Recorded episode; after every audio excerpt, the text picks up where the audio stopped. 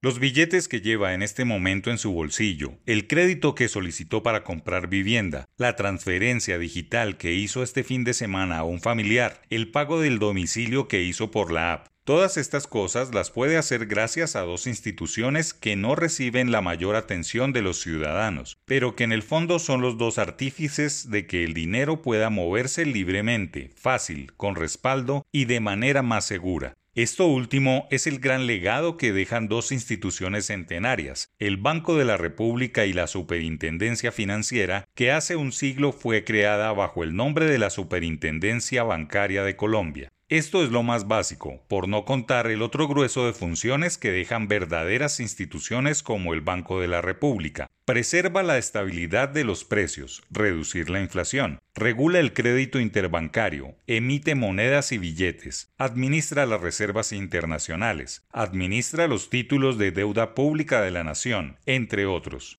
¿Y qué decir de la superfinanciera? Supervisar el sistema financiero colombiano, desarrollar el mercado de valores, proteger a los inversionistas y ahorradores, definir los techos del interés del dinero que nos prestan las entidades bancarias, vigilar las nuevas operaciones transaccionales que surgen a cada rato, entre otros. Hemos estado acostumbrados a enaltecer y a inmortalizar únicamente a las empresas privadas que cumplen 100 años de operación, y con eso, en cierto modo, hemos dado la espalda a las sociedades que tienen vida y también una trayectoria a destacar en el sector público. Se vienen a nuestra mente marcas como Disney, Warner Bros., Hasbro, Nielsen y Fuji que este año también son centenarias y resultan icónicas por sus servicios o productos y porque todos hemos tenido contacto con ellas. ¿Quién no se ha emocionado con una película de Disney? ¿Quién no ha reído con una serie de Warner? ¿Cuántos millones de niños han tenido un juguete Hasbro? ¿Cuántos hemos usado un producto Fuji? ¿Y quién no ha oído escuchar las referencias de datos que ofrece Nielsen? Todos tenemos por costumbre decir las empresas centenarias, pero pocos hablamos de entidades centenarias lo que hizo Money Doctor, tal como le llamaban al economista Edwin Walter Kemmerer hace 100 años con la llamada misión Kemmerer, lo que dio vida no solo al Banco de la República y a la Superfinanciera, sino también a la Contraloría General de la República, es más que un legado, es la forma más tangible que tienen los colombianos de expresar confianza y seguridad.